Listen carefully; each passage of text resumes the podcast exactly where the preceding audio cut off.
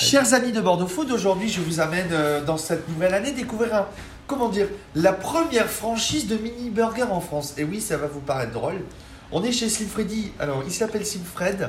Il est un peu fort, mais on l'appelle Fred. Ça va, Fred? Ça va très bien, merci. Euh, Slim Freddy, en trois mots pour toi, c'est quoi? Slim Freddy, c'est euh, d'abord un business model. C'est euh, aujourd'hui le restaurant dont moi j'avais envie, le restaurant que j'avais envie de trouver en tout cas, avec un produit euh, simple, hyper bon, euh, servi rapidement et surtout qui corresponde aux photos que je vois euh, à la télévision. Alors, on peut dire en off, on a parlé euh, un peu sur toi, sur ta vie, sur tout ça, mais parle-nous de l'histoire de Slim Freddy. Ça t'est venu, je crois, un jour par hasard, au détour de, de tes 57 000 vies? Oui, en fait j'ai eu la chance de vivre dans beaucoup de pays, 12 en l'occurrence pour mon ancien métier. J'étais trader à la bourse et je mangeais donc du fast-food tous les jours de ma vie. Euh, et c'est là que j'ai commencé à pester euh, au quotidien euh, sur les temps de préparation, les temps de cuisson, les temps d'attente, le fait que les burgers dégoulinaient régulièrement de sauce, et j'en mettais plein mes cravates et plein mes chemises. Je me suis dit qu'aujourd'hui, il fallait trouver un moyen de revenir à la définition même du burger, c'est-à-dire un produit simple, facile à manger, bon et pas cher. Voilà. Et donc aujourd'hui, donc tu as ouvert le, as ouvert précédemment à aujourd'hui on est rue Pessac à Bordeaux. Au menu, 4 burgers classe 4 burgers, 4 burgers petit déj brunch, Ouais. frites, frites chili, frites cheddar. Comment, comment tu as monté cette carte? Comment euh, ces petits, ces petits burgers-là te sont venus à l'esprit? C'est quoi des, des voyages et de la simplicité? Parce que pour aussi continuer la question, trois choses dans tes burgers. Trois éléments Pas qui plus. font ton petit burger.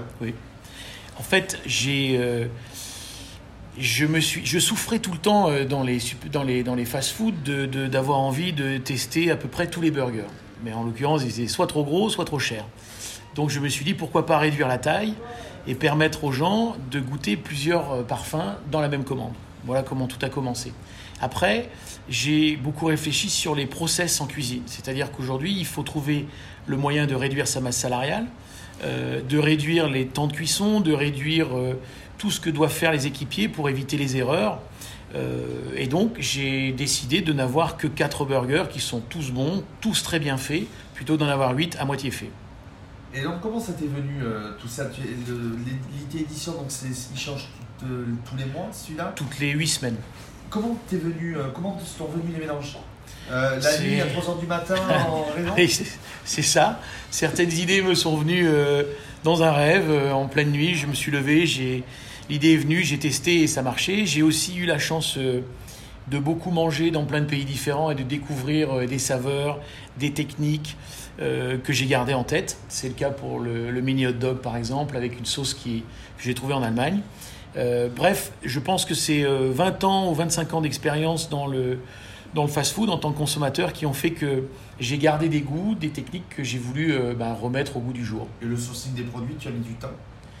J'ai mis un peu de temps parce qu'au début on ne me prenait pas tellement au sérieux. Euh, la complexité de ce produit, c'est que euh, tout est sur mesure puisque des petits pains de, de la taille de mes, de mes burgers, ben, ça n'existe pas dans le commerce, donc il faut les faire faire. Les viandes, c'est pareil.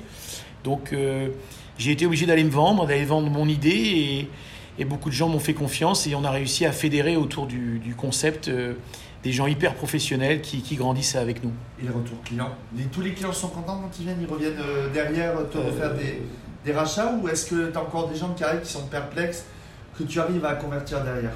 En fait, on a, on a observé qu'on fidélise euh, plus de 90% des clients. Euh, il suffit d'aller voir ce qui se passe sur Google. hein, on n'a que des 5 étoiles, on est toujours très bien noté. Et ce que me dit mon franchisé, c'est qu'il est justement très étonné de voir à quelle vitesse euh, les gens reviennent parce qu'ils aiment. On est rue de Pessac.